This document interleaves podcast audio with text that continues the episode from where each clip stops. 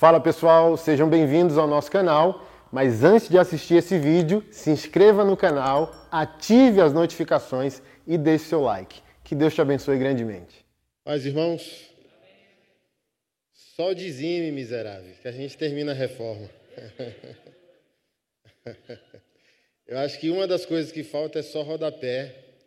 Alguns irmãos já cooperaram, Eduardo está por aí, é o que vai fazer. É empresário ali em Taguatinga, vai fazer a pintura tal. Estamos indo.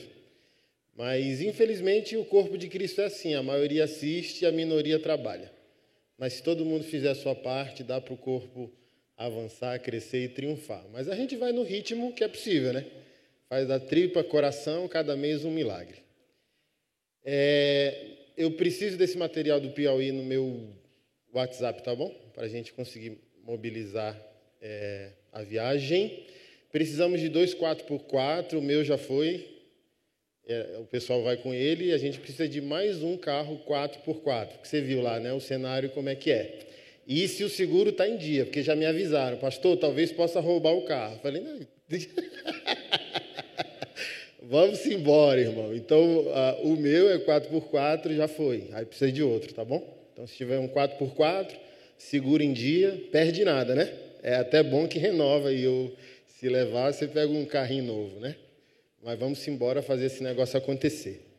Baseado nisso que a Beatriz falou, ontem eu assisti um documentário chamado Sit Joy, tá no Netflix, do Congo. É, eu recomendo vocês assistirem, encherem o coração de ira santa, sabe? Raiva não, ira. Raiva é contraproducente. Raiva é beber veneno querendo que as pessoas morram, mas só morre quem bebe o veneno. Falando de ira. Que ira produz. A ira é verbo, a ira é movimento.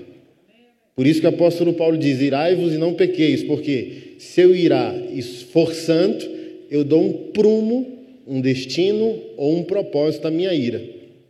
Por exemplo, Jesus virou a banca dos mercadores. A Bíblia diz que ele não pecou, mas ele irou. E o que ele fez com essa ira? Deu um propósito. Santidade é ira, amor é ira, o zelo de Deus pelo povo dele é amor. Mesmo que esse amor, assim como o amor de um pai e de uma mãe, se expresse às vezes com correção. Então não é raiva. Porque eu amo, eu tomo uma providência. Então, recomendo vocês assistirem. É surreal para mim. É, confirma algumas teses que, quando a realidade é posta aos nossos olhos, a gente por ter vergonha de ser omisso ou inútil, quer negar até o fim, um médico congolês, homem de Deus, cristão, fez mais ou menos 40 mil cirurgias para reconstruir vaginas e anos de mulheres e meninas violentadas no Congo porque usaram o estupro como meio de terrorismo. Pegavam os maridos violentavam suas filhas ou seus filhos ou sua esposa na sua frente, matava a masculinidade daquele homem, né? ou violentar a mulher é acabar com o etos daquele povo. Então não há mais família, não há mais masculinidade, não há mais fecundação. Aí esse médico, com outra é, ativista dos direitos das mulheres ali no Congo, criaram a cidade da esperança, né? que é o que significa City Joy. Então fique um pouco irado. Você está crentinho, morninho demais, sabe? Você só está vindo para o culto. Então é só lembrar de Apocalipse capítulo 11, verso 20. Os anjos louvando ao Senhor, dizendo: Senhor, chegou a hora de destruir os destruidores da terra. Você não é chamado para transformar o mundo, mas você é chamado para testemunhar contra ele. Seu silêncio te condena. Seu silêncio te condena. Sua omissão te condena. Então imagina, surreal. Como Jesus não vai se vingar? Porque a gente brinca assim, né? Ah, Deus é amor. Como Deus é amor num cenário desse? Quem paga essa conta no final?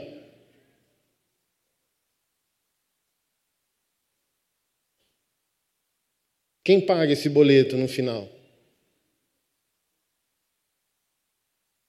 E nós temos como povo de Deus, gente, estava meditando hoje nos levantarmos como povo de Deus para irmos além da pauta moral. Está todo mundo posicionado concernente a questões morais e sexuais. A pobreza tem que escandalizar no mesmo, no mesmo nível, sabe? A fome, violências como essa, imagina esses índices. Então não vamos transformar o mundo, não é isso, mas o mundo de alguém pode ser transformado. Um mundo por vez, uma pessoa por dia. Dá para ir. Eu mudo o mundo de alguém, você muda o mundo de alguém, e esse volume vai. Obviamente que Jesus Cristo disse que o amor de quase todos se esfriaria, não dá para mudar esse mundo que se esfria cada dia. Mas o mundo ao alcance da nossa mão, ele pode ser transformado. O mundo de alguém ao meu lado pode ser transformado. Hoje eu respondi de maneira mal criada o carinha no meu Instagram. Saudade de quando você limpava a igreja. Aí eu respondi: Tu não me deu vassoura, nem rodo, nem detergente. E eu não te vi nem à minha esquerda nem à minha direita. Não apoiou uma vítima de abuso, não apoiou uma mulher, não pagou um boleto junto comigo. Apoiou o quê? Está do lado de quem? Porque você apoia aquilo que você paga, você apoia aquilo que você se envolve. É a mesma lógica do departamento infantil. Ai, como eu queria essa linha para o meu filho. Dizima, miserável. Então, o que você quer ver concretizado, você se envolve. Você se entrega. Você produz.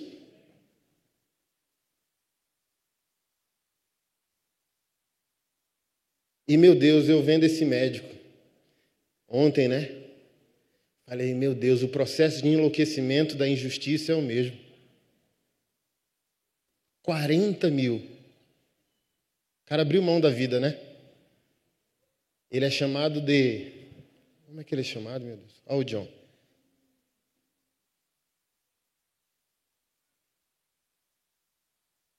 Doutor Milagre. um homem de Deus. Orando lá, em nome de Jesus. Jesus. 40 mil cirurgias. Tem noção de um negócio desse? Uma das terapias para recuperar essas meninas e mulheres foi dar um espelho para elas e elas tinham que ver a sua genitália por meio daquele espelho. Coisa que era impossível no trauma. E depois de olhar sua genitália naquele espelho, elas tinham que fazer um desenho do que viram. É aterrorizante. Porque tem algumas delas que não têm mais vagina. Então, crente, não seja tão alienado que você quer ir para o céu enquanto você tolera que o mundo das pessoas piorem. Estou indo para o céu. E permite que o diabo, que os ímpios, que o homem mau produza um inferno na terra e você diz que você não se ocupa com as coisas do mundo porque você está indo para o céu. Não é porque a gente está indo para o céu que a gente trabalha para um mundo melhor. É o oposto. Porque eu estou indo para o céu eu quero um pouquinho desse céu até para aqueles que não estão indo para o céu. Fome e sede de justiça é evangelho. Entendendo que justiça não é vingança. Porque depois que a gente pagar essa conta toda das vítimas, gente, o evangelho tem que voltar até por esse abusador. Olha que coisa paradigmática. O coração ele está tão centrado na glória de Deus que não é ódio contra ninguém, porque as pessoas são assim. Jesus Cristo disse porque elas estão separadas de Deus. Estão mortas espiritualmente. Por isso estão mortas moralmente.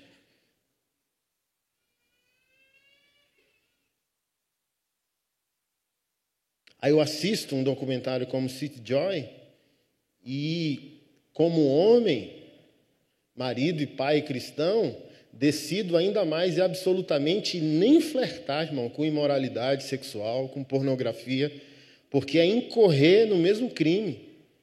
A monstrificação do ser humano vem por causa da, da, do pecado. Como, irmão? Para mim, para mim, hoje, como homem de Deus, as coisas mais claras é a bestialização da nossa existência. Você violentar sexualmente o corpo de outro humano é bestial. E como o ser humano pode chegar a esse nível? E é o povo de Deus que se apresenta como uma possibilidade de medicina a esse mundo caído. É nós que oferecemos uma outra perspectiva da vida, uma outra saída das coisas.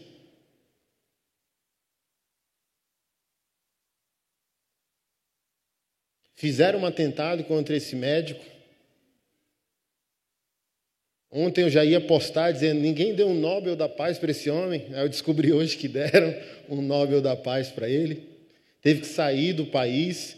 As mulheres foram vender cenoura e tomate que elas plantavam na cidade da Esperança, levantaram dinheiro e imploraram que ele voltasse. Porque sem ele elas não eram defendidas. Por favor, volte. E elas vendendo cenoura e tomate para o homem de Deus voltar. Quando ele voltou, pareceu um evento, sabe? Polícia, as pessoas no aeroporto vibrando. Doutor Milagre voltou. E aquele homem já não tinha mais vida. Era só casa, hospital, cidade da esperança. Quando ele sofreu o atentado, ele não podia nem mais ficar em casa, ele passou a morar no hospital. Então imagina, você terminar o resto da sua vida dentro de um hospital. Você dorme lá, acorda lá, come lá. Por quê? Uma pessoa só consegue viver um sentimento vocacional tão radical se ele tem um entendimento que a vida não é só isso aqui.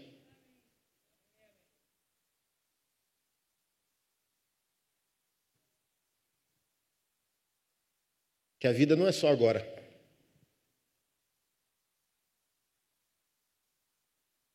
Eu fiquei chocado. 40 mil mulheres atendidas por esse médico. Surreal. Surreal. Tem uma delas, a moça mais feliz, virou assistente social. A mais feliz do projeto. Ela só tem, e isso no documentário fica claro, ela só tem um buraco gigantesco onde um dia foi uma vagina. Você está louco, cachoeira.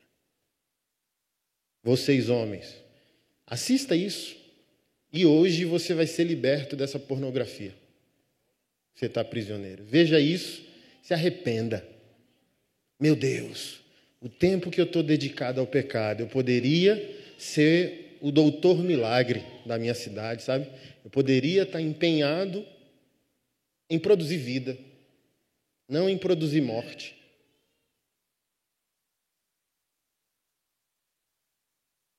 Desculpa o desabafo. Você está bem? Eu vim de rosa, porque hoje o título da pregação é Mulheres Aprendam em Silêncio. É uma homenagem moral, vocês não tacarem pedra em mim, tá bom? Aí eu vim de rosinha para ficar tudo bem. É porque essa semana a gente vai começar a aumentar o caldo, engrossar o caldo para o lado das mulheres. E várias outras mulheres vêm juntos, doutoras também no direito, para a gente deixar evidente e público como o mal feminino se expressa. Desde que eu comecei a refletir sobre o potencial demoníaco da mulher algumas pessoas deram um pulo de 100 metros. Que absurdo! A mulher é vítima, olha os índices, olha o que eu acabei de falar sobre meninas e mulheres, né? Aí as pessoas falam, pastor maluco, olha os índices do machismo. É por isso mesmo. Eu já fiz essa reflexão com vocês. A possibilidade de uma pessoa conservadora, capitalista, estar indignada com a vida é menor, porque ela usufrui mais do que sofre possibilidade de alguém, minoria, sofredor, estar irado a partir de uma potencialidade revolucionária, destrutiva, é maior. Porque essa pessoa foi é, sabotada, impedida, limitada de usufruir tudo aquilo que a sua dignidade humana é, é possível de viabilizar. Então você pega protestos de pessoas conservadoras é tudo com a camisa do Brasil, bandeira do Brasil, liberdade, família, armas, pró-vida, sim ou não? Nada quebrado quase. Mas você pega o protesto de minorias, incêndio, destruição, baderna, violência e por aí vai. O raciocínio é o mesmo. É uma malignidade em potência. Não é o que você é, mas é o que está engatilhado e é possível de se expressar. Então, Quando eu sempre reflito e raciocino, não há o que discutir, o machismo está posto com seus índices. Então eu parto do ponto que eu já fiz a equação sobre aquilo que o homem é sem Deus. E na minha análise, o homem sem Deus é o próprio inferno. Porém, toda essa dor, todos esses índices e o empoderamento feminino do século XX para o século XXI fez essa mulher fugir desse inferno que é o homem sem Deus, iludida que ela é um anjo. Iludida, porque as pessoas falam assim, ó, aqueles que discordam, o potencial demoníaco é dos dois. Uai, por que você está me impedindo de refletir sobre o potencial da mulher? Se o potencial maligno é dos dois, por que, que você está ofendido? Deixa eu refletir sobre o potencial demoníaco da mulher. Mas quando eu falo potencial demoníaco, eu não estou falando potencial pecaminoso. Estou falando de pecado. Não estou partindo do ponto do pecado original, depravação total, e mesmo se fosse a pergunta que eu faço aos ofendidos, se o pecado original não tem gênero e nem a depravação total, mensure para nós como o pecado da mulher se expressa. Então, traga você a reflexão. Se os dois pecaram, como a mulher peca? Porque o foco está como o homem peca, e disso já sabemos. Ou ele é o omissor, ou ele é o opressor. Ou ele agride, ou ele destrói, ou ele se omite de resolver a equação um médico para atender 40 mil mulheres. Onde que está o homem? Isso não tem o que discutir. Então, a alienação, olha o nível da alienação masculina em resolver um problema que homens deveriam resolver. Guardar, proteger essas mulheres e essas crianças. Então, o mal do homem, todo mundo tem uma foto. O mal da mulher, não. Aí supõe subjetivamente que por causa dos índices do machismo e do empoderamento que é necessário para a mulher, em inúmeros fatores, ela é moralmente superior ao homem, incapaz de produzir o mesmo tipo de mal que ele produz. Isso também é extremamente contraditório. Porque, por exemplo, até do ponto de vista ju jurídico, né? Comprei algumas, alguns livros para montar uma bibliografia, porque estou escrevendo um livro sobre isso e até a criminologia, que é a ciência do estudo é, é, é, é, criminal, dos crimes cometidos, não tem ponto de referência. Porque, por exemplo, ninguém quer mensurar a timeline do mal feminino, é proibido, é um tabu. Você discutir como o mal feminino se expressa, não pode. Por quê? Porque mulher morre, porque mulher é oprimida, porque o machismo tal. Tá bom, já sabemos de tudo isso. Mas a gente está falando de evangelho, e ao falar do evangelho, todos pecaram e destituídos estão da glória. Todos são todos, homem e mulher. Então a criminologia parte do ponto promotores, policiais menos, né? Ontem o pessoal brincou assim, ó, DEAN 1 em Brasília é onde tem muito o volume das falsas denúncias. DEAN 2, o pessoal já está mais esperto. Eles não caem muito na falácia da mulher vítima sempre. Mas juízes, promotores, magistrados, pessoas do direito, por causa dos índices. E nesses índices, a mulher sabe ocultar sua maldade, porque a cultura está favorável a ela, porque ela está partindo do ponto que o homem é mau. O homem agride, o homem trai, o homem abandona. Então ela usa todo esse cenário para esconder o seu mal e evidenciar o mal dele. Então, na criminologia, o que tem sobre isso é que a mulher só consegue ser má, violenta, assassina, agressora, se ela surtar de maneira psíquica ou se ela reagir a um ambiente hostil. Então, olha aqui, a gente fica de mão atada. Não há, né, na, no estudo da criminologia, aqueles que refutam dizem, então a mulher não tem volição, arbítrio e vontade. Desse ponto de vista, a mulher nunca diz, eu quero fazer o mal, eu quero trair, eu quero matar, eu quero ofender. Não, não, não pode, não, é proibido. A mulher só consegue ser agente do mal se ela está reagindo a um machista, se ela está reagindo a um cenário de machismo ou se ela surtar. Ah, por que, que a esposa deu uma facada no marido? Que ela tem quatro filhos e, e tal, e surtou e pela pressão. Não, não, não, não. Do ponto de vista bíblico e teológico e do evangelho, não, irmão. E o que a gente tem que entender? Porque falaram assim, ó, mas existem homens manipulativos, assim como existem mulheres violentas. Óbvio, não é ciência exata. Mas o arquétipo histórico dentro e fora da teologia é que a arma da violência feminina sempre é sedução e manipulação. Até porque Deus não a criou para executar o trabalho que a estrutura física do homem já o, o conjugou para.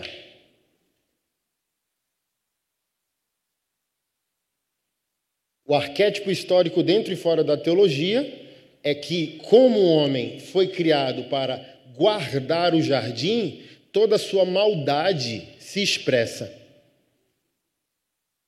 A gente vai ver um homem. Quase nenhum homem consegue fingir. Por isso que quando a gente estuda, até esse tem, tem coach da sedução, né, dos relacionamentos e tal, não sei o quê, todo esse negócio. O homem trai mais que a mulher, mas a mulher sempre trai melhor que o homem, porque o instinto do homem, desde esse primórdio, que é guardar o jardim, Gênesis 1, Gênesis 2, cultivar o jardim, proteger o jardim. Então ele está mais no campo físico, instintivo, em seus atributos mentais e físicos, do que a mulher. E ela é criada como auxiliadora idônea para vir conectar-se com esse homem e dar a ele o que ele não tem. Então a mulher tem uma sabedoria muito mais eficaz que o homem, mas essa sabedoria, quando não glorifica Deus, vira essa arma de maquinação, sedução, manipulação. Então, historicamente, o homem se expressa fisicamente, instintivo. Se você chamar um homem para o pecado, 99% deles vão, vai topar na hora sem nenhuma estratégia. Por isso que vai ser pego. Não sabe esconder o lastro. A mulher não. Você, sedu, você paquera, você seduz, você chaveca, e a mulher diz: Eu não sou besta, eu, eu volto daqui uma semana. Então ela volta com motivo. Se não é amada, se é ofendida, se é traída, ela volta com um motivo e com um plano. Obviamente de maneira arquétipa, eu estou falando, né? Não se aplica a todas as situações, mas a mulher trai melhor. Demora muito mais para você descobrir, por exemplo, uma mulher em traição. Homem não. Rapidinho você descobre um homem no mal. Então a gente vai começar a tratar isso. Acho que de quarta-feira para frente a gente começa. Se quiser entender mais, vai estar tá tudo sendo transmitido pelo meu canal lá no YouTube. Se inscreve lá, Anderson Silva underline org, que a gente vai trazer clareza teológica, Bíblia, sociológica, jurídica. É, essas advogadas que vão vir somar com a gente têm todos os índices de como a mulher usa a, o ordenamento jurídico para se favorecer. Não sei se você sabia desse dado que muitas denúncias de crime sexual são feitos de ex-esposas contra maridos na hora da, da briga pela pensão e pela guarda. Porque ela sabe que o sistema está favorável contra o machismo e a favor da mulher. Aí, no meio dessa disputa, ela manda uma denúncia de abuso sexual. Eu sentei com a advogada de uma deputada aqui de Brasília. A gente estava comendo uma feijoada, eu e Keila, e ela veio e bateu um papo. Ela falou: Eu estou defendendo um caso onde o marido está preso há dois anos, acusado de estuprar o próprio filho, e a mulher denunciou por causa da luta pela pensão e pela guarda, e o cara é inocente. E a criança quer testemunhar em juízo e a mãe não deixa. Olha que nível de adoecimento. Porque ela entendeu, eu vou usar o que eu tenho. Se eu tivesse a força física dele, eu quebrava os dentes dele. Eu não tenho, vou usar o que eu tenho.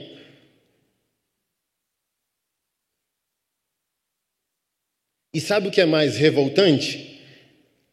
É que o cara já condenado também, da maneira que está posta essas questões, essa guerra de gênero, homem e mulher, o direito desse cara não vai ser mais revisitado, não, irmão. Já foi. Essa é possivelmente. Postei um caso semana retrasada nos Estados Unidos. A mulher lançou livro que o cara estuprou ela. Ela ficou milionária com esse livro. 40 anos depois da cadeia do cara, descobriu que o cara é inocente. Aí ela chega, ai, desculpa,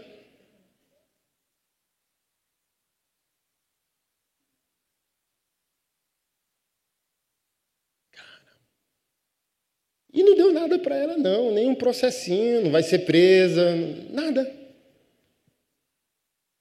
E o cara perdeu a vida, 40 anos na cadeia.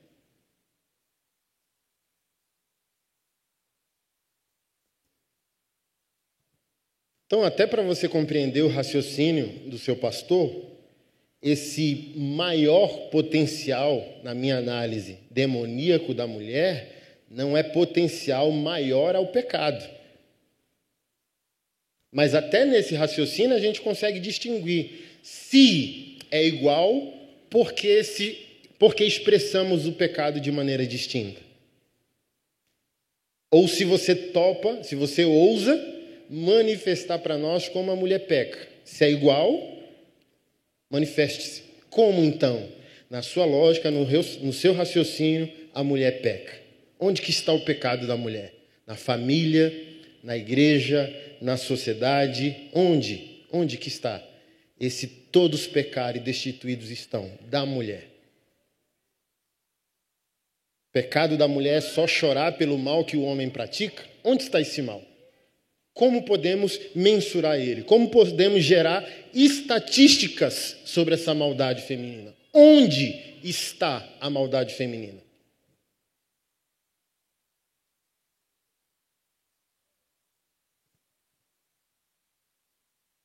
Por isso que eu estou dizendo: quantos anos sua igreja, seus pastores estão engajados em proteger as mulheres em cenários de violência? Mas é hora de voltar, querida.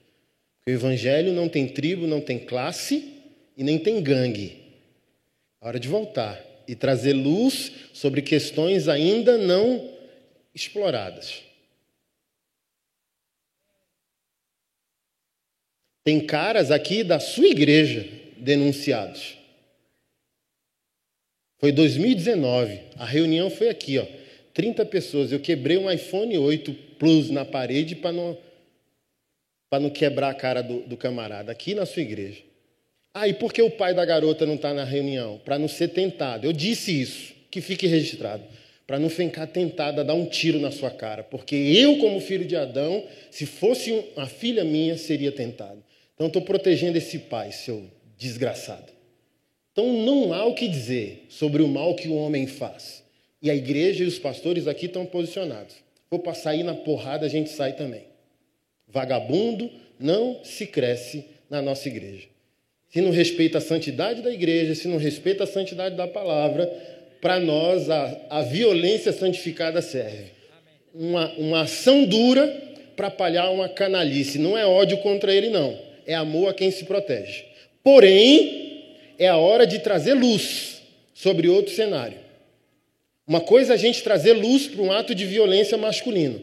Outra coisa é a gente ter que voltar agora e trazer luz a um ano, como eu disse no texto lá, potencial demoníaco da mulher, de uma mulher rixosa que, por meio do seu desvio de fé, gerou o cenário que produziu a violência.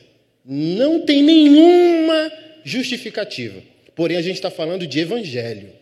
O que a gente faz com um homem que agride uma mulher? Denúncia, que ele se arrependa na cadeia. Porém, se é uma pregação evangélica, a gente tem que voltar agora para essa mulher e dizer: você é tão pecadora quanto.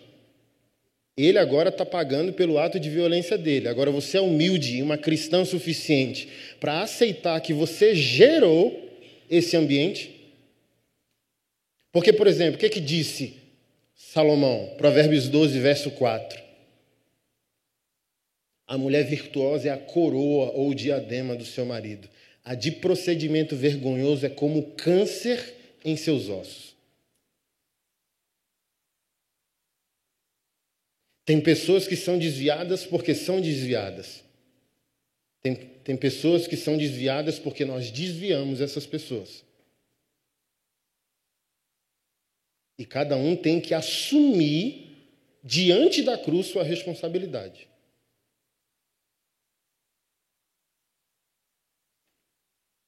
Crime é crime, pecado é pecado. Agressão é crime. Você está aqui? Denúncia.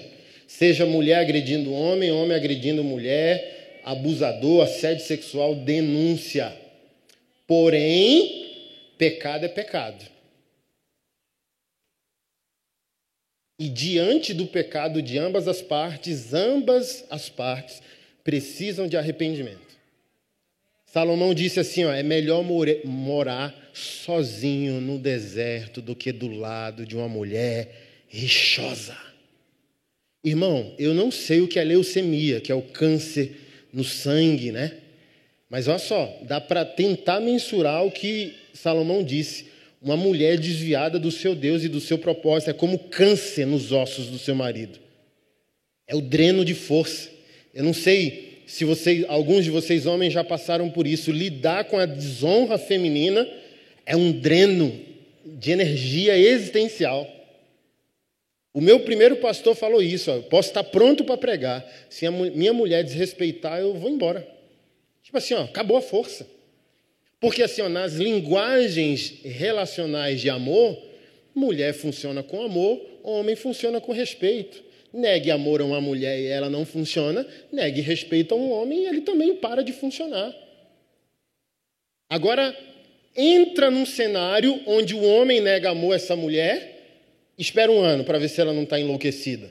Mas também o outro cenário é verdade, que uma mulher negue honra a um homem e daqui a um ano tente avaliar esse homem. Está adoecido em suas possibilidades, em sua saúde emocional, em seu senso heróico de provisão. Como que uma mulher não amada admira um homem? E como um homem não respeitado se sacrifica por uma mulher? Não tem como. Paulo, em Efésios 5, disse: Olha, se submeta a ele como ao Senhor, dá um sentido de reverência, e eu chamo isso de adoração, e não que se dá a Deus, mas na etimologia da palavra são sinônimos: respeito, reverência e adoração. Está tudo dentro do mesmo balaio. Então eu uso adoração para chocar, para chamar a atenção. O quê? Adorar meu marido? Aí eu, eu, eu chamei a atenção. Agora vem, senta aqui e vamos conversar. Porque essa vírgula no submissão de Efésios 5 é justamente o espírito reverente dessa mulher que se entrega a Jesus. Aí Paulo está dizendo: olha, a mesma disposição reverente da adoração que você dá ao seu Deus, se relacione com Ele. O mesmo espírito de comunhão reverente. Acesse a alma masculina da mesma maneira que você acessa o teu Deus em espírito, com o mesmo entendimento de santidade e reverência. E o oposto também é verdadeiro. Maridos, amem suas mulheres como Cristo amou a igreja. Por isso que eu digo: marido bom é marido morto. Então, desrespeite uma mulher, ela não vai funcionar. Não ame uma mulher, ela não vai funcionar. Agora, a parte que cabe à mulher é a honestidade dessa reflexão. Onde que você está, lindona? Qual a sua participação nesse cenário? Ficar papagaiando os índices do mal que o homem comete é muito fácil, está na moda até. Odiar o masculino, a Keila trouxe hoje a matéria que eu vou comentar durante a semana. A China, o governo chinês, começou um programa educacional agora para ressocializar a virilidade dos homens. Há uma agenda mundial de marginalização da masculinidade. Ela é química, hormonal na nossa alimentação. Os nossos filhos já nascem raquíticos e esquálidos. Tendo que fazer reposição hormonal, de GH, de testosterona. Há uma agenda química, há uma agenda teológica, há uma agenda política, há uma agenda filosófica contra a masculinidade.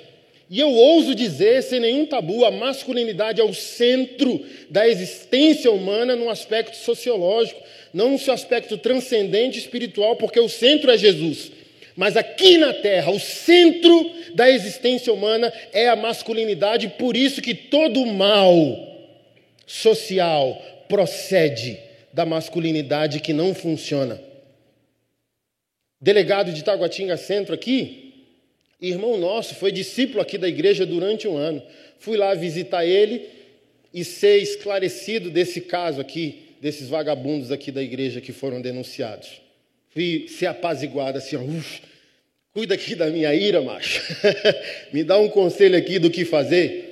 Aí ele falou bem assim, pastor Anderson, você está perdendo muita energia confrontando o pastor vagabundo, macho. Esse não é o seu melhor projeto. Essa não é a sua melhor energia, está perdendo energia. Sabe qual é o seu maior projeto? Os homens. Esquece esses vagabundos. Eles já estão perdidos. Deixa eles na mão de Deus. Eu falo para minha esposa, ela é vibra. Pastor Anderson, manda para ele. Ele diz: Pastor, eu prendo pastor quase toda semana nessa delegacia. Aí ela manda eu mandar para você. Você postar lá a cara do cara. Eu falo: Pastor já está doente, macho. Deixa para lá. Pastor Anderson, seu melhor projeto são os homens. Olha para mim, o Senhor me viu. Estou aqui transformado. Quantos homens não estão transformados? Aí chegou dois molecotes presos em Taguatinga Sul. Aí ele falou bem assim, ó, só olha para ver que a tese não está errada. Manda entrar. Aí eles entrou, até achou que eu era policial, né? Que os policiais hoje tudo tatuado também. Ô senhor, boa tarde. Não, eu sou pastor. O senhor aqui é o delegado aqui. Ô doutor, Ô, doutor, não fiz nada. O cara bateu em mim sem motivo nenhum, tal. Na minha área, bicho, não faz isso na minha área, tal. Vou te liberar, não sei o quê. Teu pai. Não, não, não. Teu pai. Tem pai? Tenho, tenho, tenho. Me fala aí, teu pai. O moleque começou a chorar.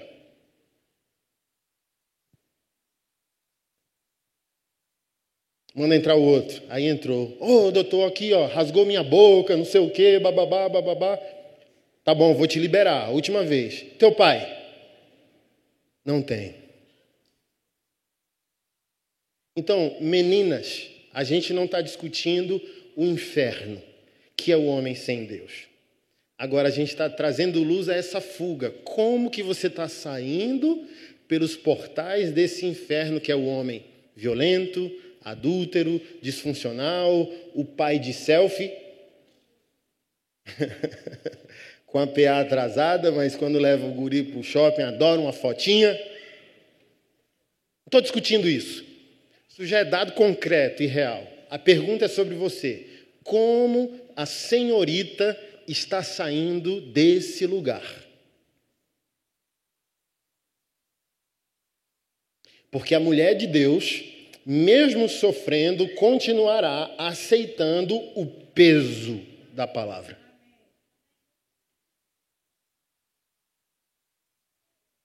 Ela não vai dizer, não, o peso da palavra continua acompanhando a mulher de Deus como a mãe da humanidade de Deus.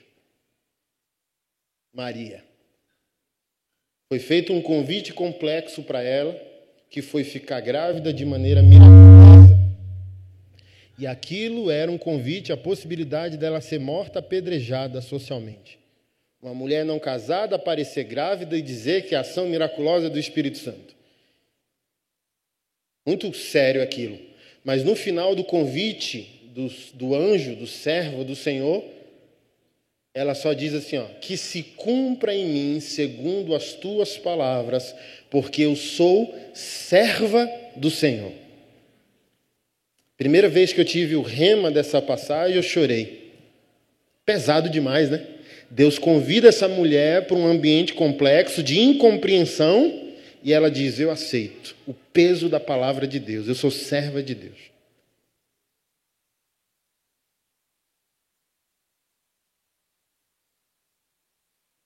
Eu sei porque sei que quem sofre não é didático na fuga do sofrimento, mas a gente está falando de evangelho. Assim como eu já tratei com vocês, já acho que mês passado, você acha que é lícito da minha parte, ao confrontar um pastor que cometeu um abuso sexual, que, foi punido pela lei, que foi confrontado pelo evangelho, e ninguém consegue mensurar arrependimento? Arrependimento é de foro privado. Sim ou não? Você acha que é lícito da minha parte, daqui a 10 anos, o, ano que vem, dizer tal pastor é um canalha? Não é correto porque não é evangélico, não é bíblico. Porque bem provavelmente esse homem já está arrependido, está pago. E esse é o paradoxo do evangelho, irmão. Clamou por Cristo, Cristo te cobre. Quem tocar em você comprou um problema com ele. Nenhuma condenação a mais para aqueles que estão em Cristo Jesus. Se o cara clamou, arrependeu e disse: Voltei, reconectei, acabou. Não há mais condenação. Quem ousar impor àquele homem uma culpa que Jesus já o perdoou, já não é mais com essa pessoa, é com o próprio Cristo. Por isso que eu estou dizendo, não importa o que esse cara fez ou o que os homens fizeram. Importa se essa mulher que fugiu desse problema é parceira de Deus agora na recriação de todas as coisas.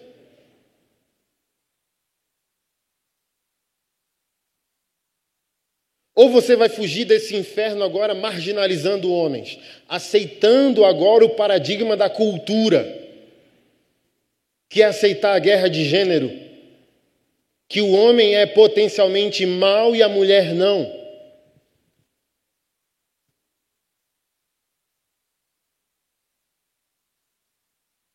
Eu estou lendo dois livros interessantes que eu recomendo: Porque o Gênero Importa e Garota Exemplar. Dois livros sobre a violência feminina, subjetiva.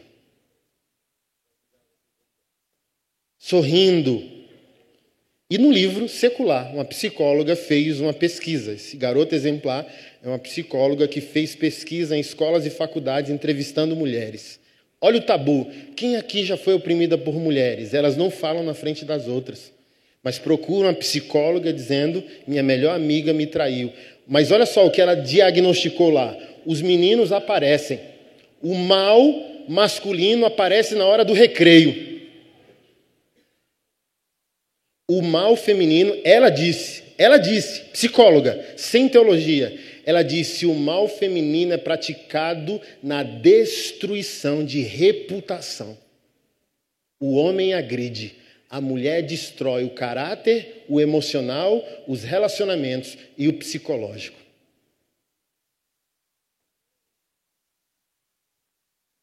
Por isso que eu dei esse exemplo aqui ano passado. Oi, querida! O cara tem três anos que não vê o cara. Três anos que não vê aquele que ele chama de amigo. Mas quando ele encontra esse cara no centro, ele faz um show assim, dizendo: Quanto tempo, seu louco! Como que tá a tua mãe, velho? E fala: Esse cara aqui, bicho, mudou minha vida. Esse aqui é meu amigo. Três anos que não vê. E permanece de alguma maneira leal ao pacto. Porque o homem tem isso, né? A sociedade dos canalhas. Ele é amigo leal até na safadeza. Ele confirma que o cara está mentindo. Não, fala que a gente está na igreja. Aí, aí ele dá um glória a Deus no fundo lá, mas estão no boteco, sabe? Então eles têm um pacto. Até na morte eles têm um pacto. E eu não vou pedir para as mulheres se expressarem aqui para não criar problema mas quase todas vão concordar. A mulher é falsa no elogio. Ela fala: "Tá lindo seu a sua maquiagem". Aí a moça sai, ela diz: "Meu Deus, parece o patati patatá". Meu Deus. Errou na mão, querida, mas ela não fala. E o cara fala, tipo, tá louco, bicho, tá horroroso esse teu. Entendeu? E ela não, ela poupa a informação que faz ela perder o vínculo, mas ela mina a credibilidade por trás. Ah, tu viu, bicho, que mulher sem noção, mas ela não é franca. Então, assim, ó, nesse, nesse exemplo, dá para mensurar o mal feminino e o mal masculino. O mal masculino é espontâneo. Não tem tempo do homem maquiar, aconteceu. E a mulher não gosta de ser pega em surpresa. Então, assim, ó, vamos lá. Se a mulher está sendo oprimida desde que Adão e Eva pecaram, por exemplo, tempo de sobra a mulher tem para criar estratégia, amado. Se tiraram a mulher do mercado de trabalho, se tiraram a mulher de postos, postos de liderança, e agora, século XX, século XXI, ela foi catapultada, tempo de sobra para a alma feminina ter a sua maneira de sobrevivência. E até entendo que é maneira de sobrevivência. Mas a gente é um povo da cruz, e um povo da cruz faz um raciocínio completo. O povo da cruz faz um raciocínio integral. Porque olha só, algumas meninas estão ofendidas com o potencial demoníaco, mas onde que você estava quando as feministas disseram que todo homem é um estuprador e potencial? Cadê seu textão? Cadê promotor, promotores atrás das feministas que falaram isso? Até promotora tem na minha cola, que está ofendida porque eu falei esse trem.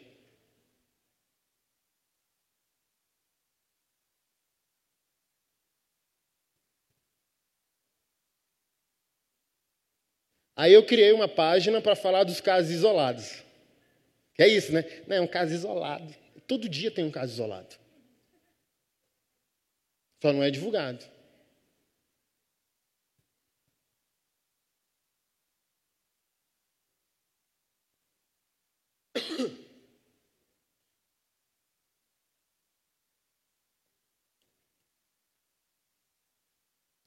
E o que tudo isso, pastor Anderson, tem a ver com o tema? Mulher aprenda em silêncio. Essa é uma maneira de chamar a sua atenção, dar contexto bíblico até essa passagem no qual o apóstolo Paulo se posiciona. E eu quero começar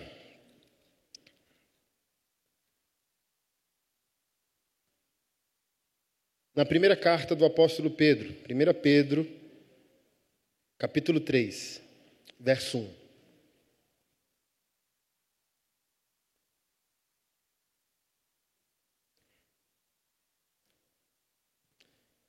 Mulheres, sede vós igualmente submissas ao vosso próprio marido, para que, se ele ainda não obedece à palavra, seja ganho sem palavra alguma, por meio do procedimento de sua esposa, ao observar vosso honesto comportamento cheio de temor não seja o adorno da esposa o que é exterior, como frisado de cabelos, adereços de ouro, aparato de vestuário. Seja, porém, o homem interior do coração unido ao incorruptível trajo de um espírito manso e tranquilo, que é de grande valor diante de Deus, pois assim foi também que as mesmas se ataviaram outrora as santas mulheres que esperavam em Deus estando submissas ao próprio marido, como fazia Sara, que obedeceu a Abraão, chamando-lhe Senhor, da qual vós também vos tornastes filhas, praticando o bem e não temendo perturbação nenhuma. O povo de Deus é o povo da expectativa redentiva. Essa é a nossa vantagem. O Evangelho não perde nada, não perde ninguém. O Evangelho sempre volta para buscar arrependido, seja ele qual for. Uma situação, não sei se vocês lembram, há mais de 15 anos atrás, mais ou menos, no Rio de Janeiro, assaltantes foram roubar um carro e na fuga o filho da família ficou preso pelo cinto de segurança. E aquela criança foi arrastada por quilômetros e morreu. Meu pastor, até arrepio só de lembrar, meu pastor subiu no púlpito no domingo dizendo: diante do arrependimento desses homens, silenciem-se. Esse é o escândalo da graça de Deus. Se esses homens se arrependerem, mesmo diante de tal violência, eles serão salvos. Então, assim, ó, homens e mulheres, meninos e meninas, muita calma nessa hora, porque o povo de Deus é o povo da expectativa redentiva. O apóstolo Pedro disse: essas santas mulheres que esperam em Deus. Nós somos o povo que sempre esperamos em Deus. Aqui eu não estou reforçando a tese de tolerar o intolerável. Para mim, por exemplo, agressão física é pior que imoralidade sexual. Não sou pastor canalha que diz, não tem versículo bíblico que autoriza uma mulher separar se ela for agredida. Aí o cara tá, tá assim, ó, gente, tem textos na Bíblia que não estão escritos. Você está aqui? Mas a Bíblia total gera um raciocínio. Por exemplo, a Bíblia não é clara sobre o uso de droga. A Bíblia não é clara sobre é, não está escrito não abortareis. Está escrito não abortareis? Todos nós aqui somos contra o aborto, sim ou não? Mas não tem um texto. Mas o raciocínio todo dos 66 livros nos levam a concluir a santidade da vida. Somos contra o aborto como povo de Deus. Então, no mesmo raciocínio total da Bíblia, é sério que um pastor chega dizendo: ele não te traiu, só, só te bateu. Você não pode divorciar. Você está maluco, cara. Você já viu o rosto de uma mulher ferido e desfigurado por causa da violência de um homem? Você está doido?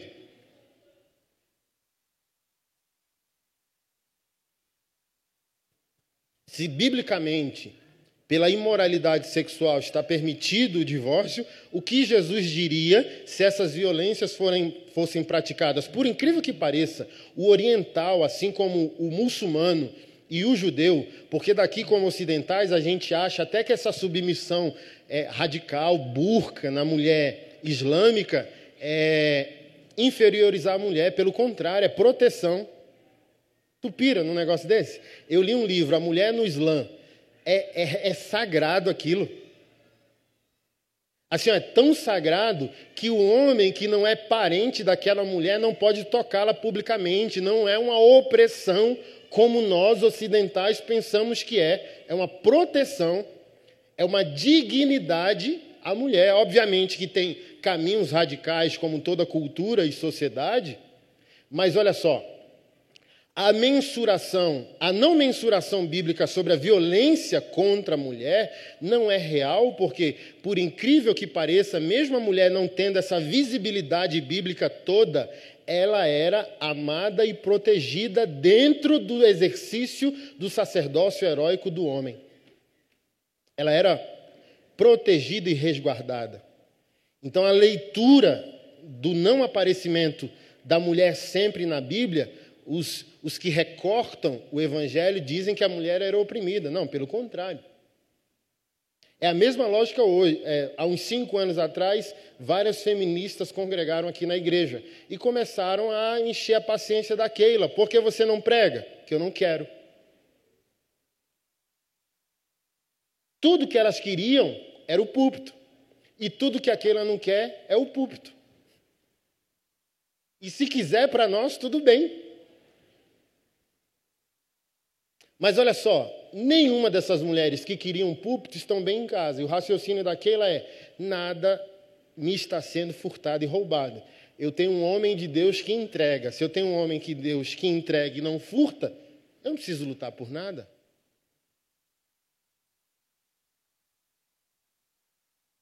Então, o lado bom do feminismo é que ele está lutando contra um furto que a gente volta à masculinidade como centro existencial, sociológico, humano.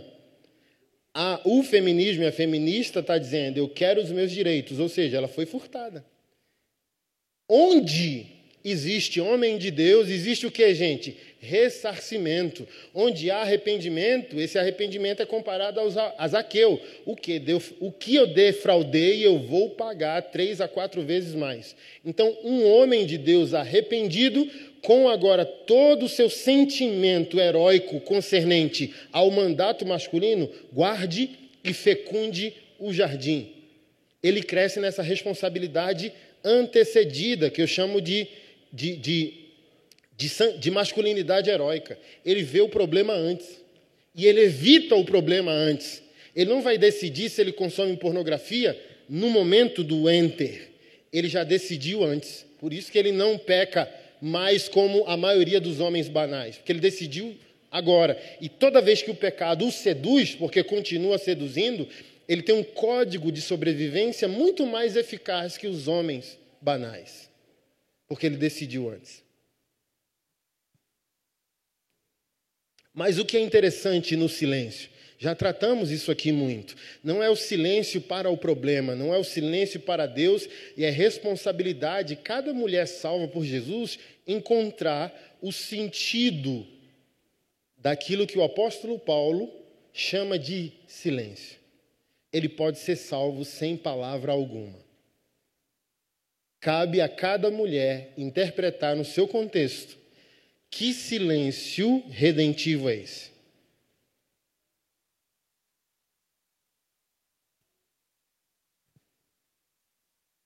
Porque esse silêncio exposto no texto, de alguma maneira, é um silêncio reorganizador. De alguma maneira, esse texto aqui empurra a mulher a um cenário onde o seu feito é menos estético e visível e mais subjetivo. Ele diz: o homem interior, a mulher interior, mulher, organize-se por dentro. E é esse silêncio que te dará poder de organização interior. Então você está querendo mudar as coisas na força do braço, mas a gente está falando sobre o que? Pecado, irmão. E pecado não se muda com estética. Pecado se muda em Deus. A gente está falando sobre uma depravação da vontade. Estava vendo filósofos ontem, Pondé, conversando com outro filósofo sobre a teologia de Santo Agostinho, falando de depravação total, que é uma vontade contaminada. Eu quero fazer o bem e o mal se faz presente. Então, tudo aquilo que há de bom em nós não é bom. E a gente quer resolver isso com, vou fazer uma rotina familiar aqui. Não, a gente está lidando com a natureza humana corrompida na sua essência. Então, o problema começa no jardim. Então, só se resolve com Deus na equação. Sem Deus não há resolução dessas problemáticas. Com Deus. Pô.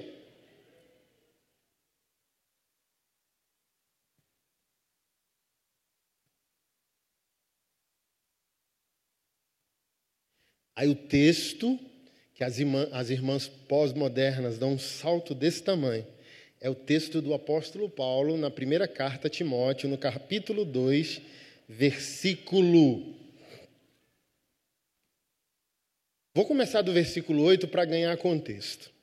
1 Timóteo, capítulo 2, verso 8. Quero, portanto, que os varões. É interessante, né? Porque assim, ó, esse varão está conectado ao sentido de virilidade. Até Paulo, em outra passagem, diz: portem-se com virilidade. A gente está num tempo histórico é, de um Jesus emasculado. O pessoal está muito ofendido com Jesus homem, com Jesus macho. Mas o oposto disso é tão idólatra quanto. É, alguns irmãos que discordam da minha teologia do macho e chama a minha teologia do macho de machismo, dizem: Jesus é manso e humilde. Aí eu falo: você está com a Bíblia toda. Esse manso e humilde procede de onde? Seu raciocínio que Jesus é manso e humilde vem da cultura ou vem da Bíblia? Porque se vier da Bíblia, como esse Deus que é manso e humilde destrói ímpios, cria o um inferno, vira banca dos mercadores? Então, uma teologia de um Jesus emasculado é tão absurdo quanto a teologia de um Deus machão. A própria Bíblia cria o paradigma que Jesus é cordeiro e leão. É como se Jesus perguntasse: você quer pamonha de sal ou de doce? Aí ontem me lembraram que tem a mista com pimenta. Assim, ó, tem três possibilidades. Queridão, você quer de doce? Eu sou o cordeiro. Você quer de sal? Eu sou o leão. Ou você quer mista? Eu sou o juiz.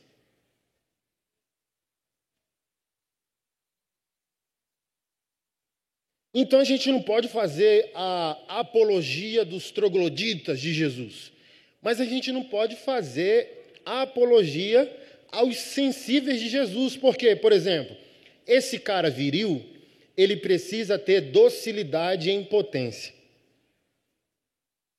Ah, eu sou um machão. Se não conseguir ser manso e humilde, está pecando. Eu sou manso e humilde. Se não conseguir ser viril, está pecando. Se você converteu, você tem que pedir para Jesus aquilo que você não tem. Porque, por exemplo, se mexerem com a sua mãe ou com a sua esposa, você vai ligar para mim?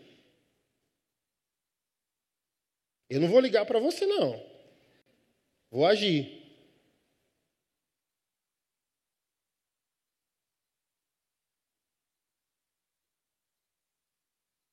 Aquele falou: parabéns, pastor, porque eu respondi lá um, um history, né? Perguntaram se, sei lá, Deus me livre, mexessem ou violentasse sua esposa, o que, que, você, que, que você faria? Seria o pastor da papuda. Ó, só um milagre, irmão, para me segurar. Sim, ó, que o Espírito Santo me guarde na hora do. Sabe?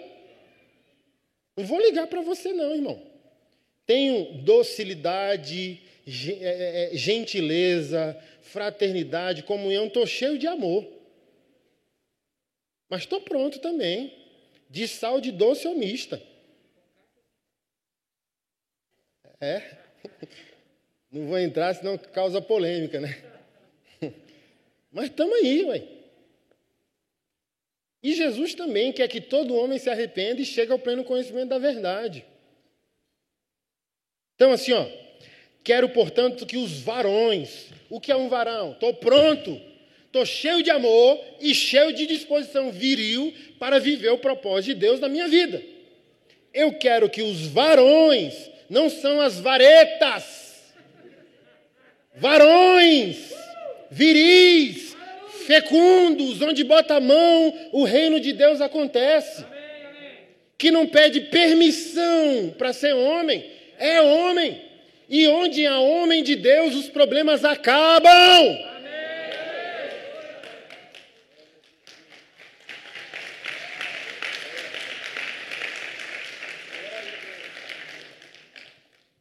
Isso é tão maravilhoso, tão maravilhoso, que eu não estou falando de varão, eu estou falando de homem de Deus.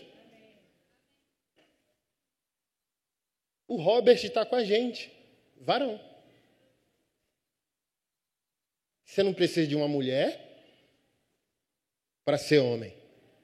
O ser homem não depende da mulher nem do casamento. O ser homem depende de que eu vivo para a glória de Deus.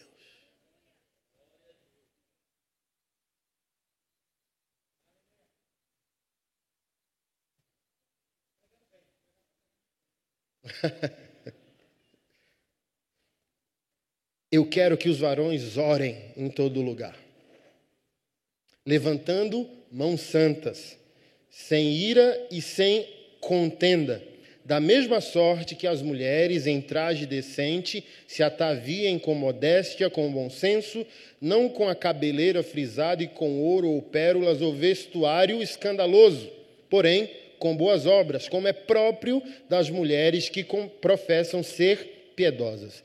A mulher aprende em silêncio com toda submissão e não permito que a mulher ensine nem exerça autoridade de homem, esteja, porém, em silêncio.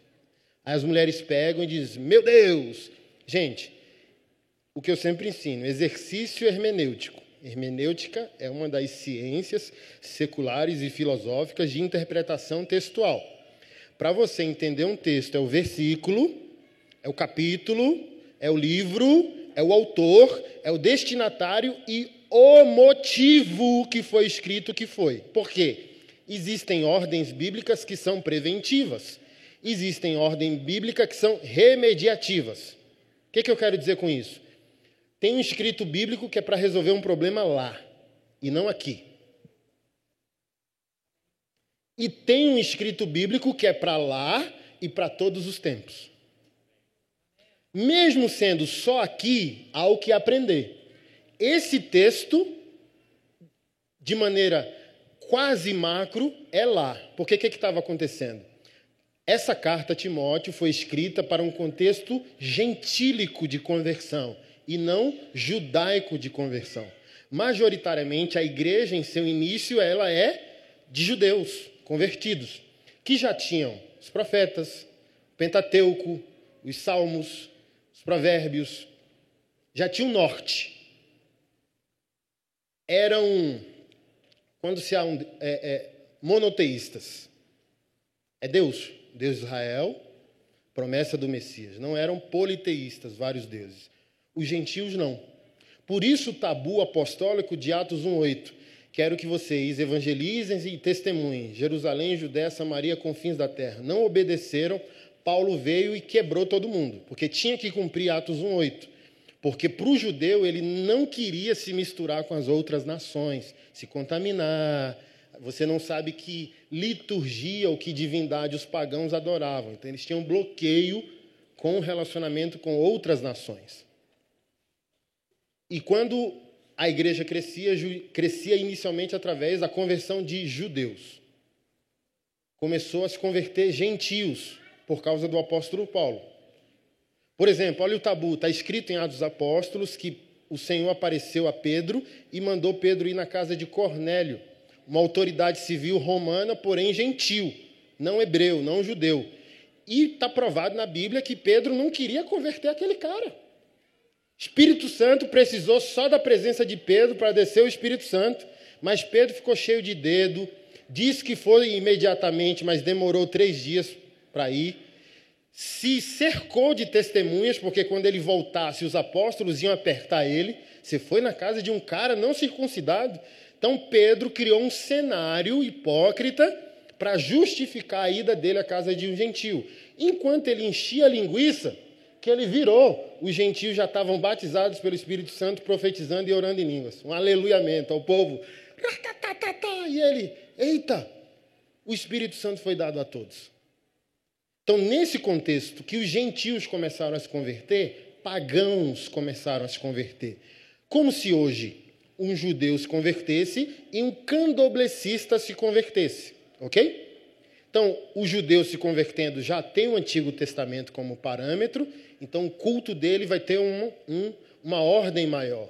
O candoblecista convertendo é igual nossos irmãos africanos na alegria do louvor. A gente aqui assim, ó, e nossos irmãos na África, oh, pulando, cheio de alegria, dançando. E para os puritanos evangélicos, vão achar que os nossos irmãos africanos não converteram.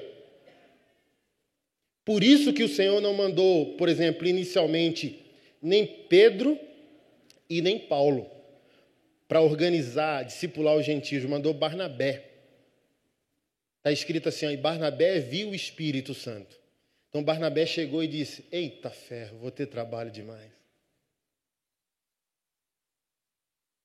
Mas Barnabé era pacífico. Então eu vou aos poucos discipulando esse povo e levando eles. No paganismo, as mulheres eram sacerdotisas. É aqui que está o pulo do gato. Você não pode, irmã, por causa do empoderamento feminista, pegar esse versículo isolado e dizer Paulo era machista, mandou a mulher calar. Porque olha só, Agora vamos pegar todas as cartas de Paulo. Paulo andava com mulher. Paulo elogiou a mãe de Alexandre de Rufo em Romanos, capítulo 16. A mãe de Alexandre de Rufo é uma mãe para mim. Lavou os pés dos santos. Escreve a Tito, a Timóteo e diz assim, ó, que a mulher seja santa e tenha recebido os santos em sua casa. Andou com Júnias, andou com Priscila, honrou essas mulheres. Então, que machista é esse que diz não há mais homem, nem mulher, nem judeu, nem grego, nem livre, nem escravo. Todos somos um em Cristo Jesus. Então não dá para usar um texto e criar uma teologia que o homem de Deus é machista. Mas o que estava acontecendo? Essas mulheres que no paganismo tinha protagonismo e os homens não, porque baseado no pecado de Adão e Eva, a mulher está mais interessada no progresso que os homens. Isso é fato. Olha agora, século 21, 30 anos, a mulher já está pós-graduando, já comprou um apartamento em Águas Claras, já passou em cinco concursos e o camarada ainda está com a mãezinha dele jogando Playstation. Aí também não tem como eu, não tem como eu justificar você, queridão. Não tem mesmo. Então, você pega, está provado, a Igreja Evangélica Brasileira, 70% do serviço da entrega e do dízimo é feminino e não masculino. Isso que gera potência demoníaca da mulher, porque ela tem motivo para, sabe? Ela tem ofensa, ela tem dor. E quando ela acumula e não resolve essa opressão, ela pode se expressar de maneira aniquiladora, porque ela tem o esmagamento. Mas voltando, essas mulheres do paganismo se convertiam e achavam que na igreja iriam protagonizar da mesma maneira que protagonizavam no paganismo. Aí o apóstolo Paulo diz o quê? Não. Ah, mas eu sei mais que o meu marido. Eu sei, queridona, mas finge um pouco que não sabe. Não no aspecto hipócrita, mas o evangelho te salva e salva ele. Levanta a bola murcha desse, desse caba. Assim, ó, quando chegar em casa, fala assim, assim, ó, ela entendeu o culto todo, fala, uau, eu entendi a palavra. Aí olha para o caba e o caba, sabe, bola murcha. É como se Paulo tivesse aconselhando, chega em casa e tenta encher a bola murcha desse caboclo. Fala, nossa querido, eu tive aquela dúvida daquela palavra que o pastor falou, o que, que você achou? Aí o bola murcha começa a encher a bola, sabe? É como se Paulo estivesse dizendo, querida, não é só sobre você. Eu sei que você ora bem, eu sei que você é a bichona, eu sei que você é a giraia de Jeová, mas bota ele dentro do plano. Leva a família junto, não vai só. Por quê? No resgate familiar, a mulher volta para o seu lugar e o homem também. Mas se a mulher achar que ela pode voltar sozinha, ela não redimiu todo. Se ela não redimiu todo, o problema continua. Porque, por exemplo, o feminismo quer resolver o problema da mulher. Mas se o homem não for resolvido, só mudamos o problema de lugar, queridão, queridona. E o Evangelho quer salvar todos. É aquilo que eu sempre falo no Redenção Familiar, que é o nosso projeto de discipulado familiar. Quem entender primeiro morre. É, ué, morre o ego. Se o marido entendeu primeiro que tem que salvar todo mundo, ele ele guarda a ofensa machona dele. Os caras perguntam para mim: olha, minha família, minha esposa não me respeita, minha família não anda bem, o que é que eu faço? Aí eu falo assim: ó, todo dia você tem a oportunidade de se conectar ao coração da sua esposa. Todo dia tem uma pilha de louça para lavar, uma fralda para trocar. Mas você quer que ela mude a disposição dela contigo, enquanto ela trabalha como você trabalha, é escravizada ao lar e você fica no sofá. Tem mulher que vai acordar. Então, se ele entendeu e ele acha que a família pode ser redimida, que ele morra na preguiça, na omissão, na negligência dele, e ele começa, comece a se envolver. Qual o texto de Pedro dizendo: marido, viva a vida comum do lar, com sensibilidade, julgando que a mulher é o vaso mais frágil.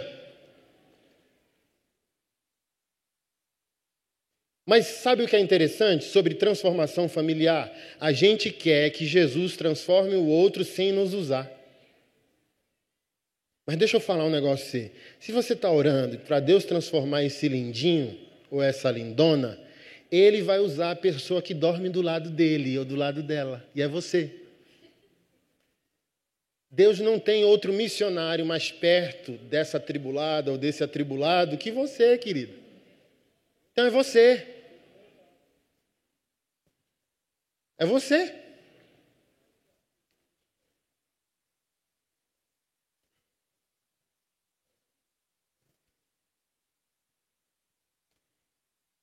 E pensando historicamente em arquétipo, nesse texto que eu fiz, que deu um escândalo mundial, potencial demoníaco, eu falei sobre os arquétipos de Dalila, Eva, Jezabel. São exemplos bíblicos que, quando uma mulher não quer Deus e a palavra de Deus, irmão, até Satanás se assusta. Elias matou 950 homens e tremeu, deprimiu e fugiu para uma caverna porque Jezabel mandou um WhatsApp para ele. Eu quero sua cabeça. Imagina? Você matar 950 homens a fio de espada e uma mulher desviada de Deus e desviada do propósito da vida. Meu irmão.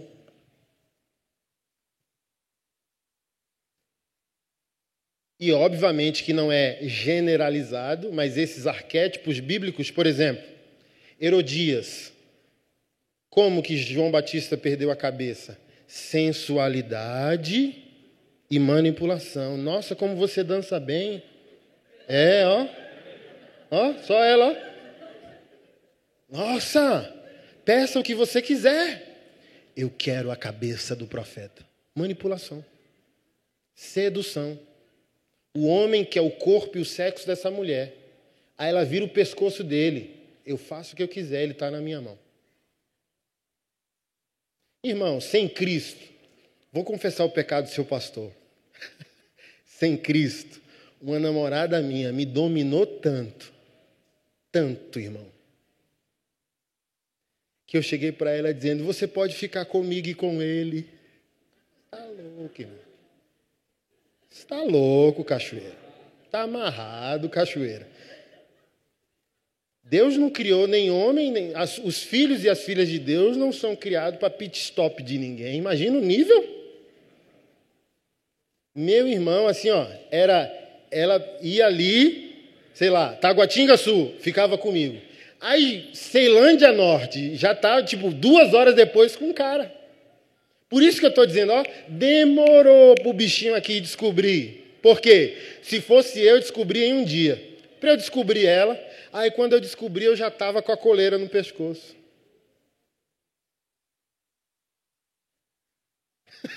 Misericórdia. Misericórdia, irmão.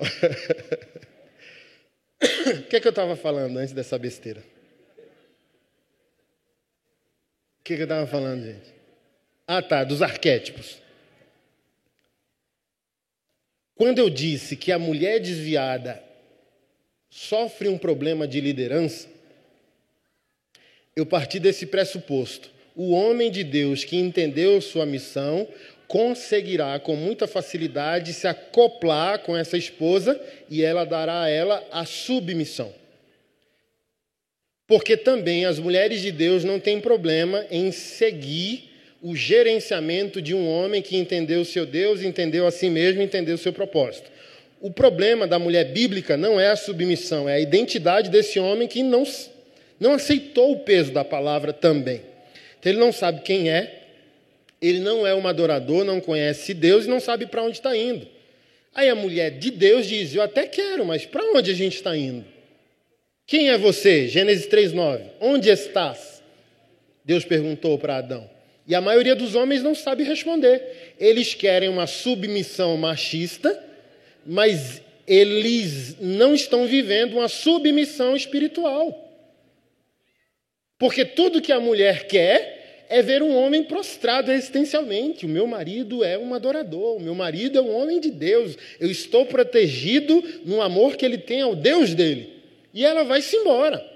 Ela continua tendo que santificar todo dia sua erva, óbvio, assim como o homem santifica seu Adão. Mas ela está em paz, porque ele sabe quem é Deus, sabe quem é Ele mesmo e sabe para onde Ele está indo. E ela tem paz em segui-lo, entendendo que a ordem apostólica do gerenciamento Deus deu a ele, não a ela.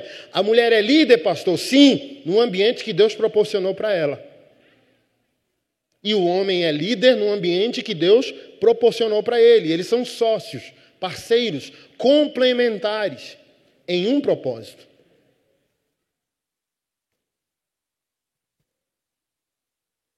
E, obviamente, que todo problema da mulher bíblica disfuncional é um problema de liderança masculina, sim.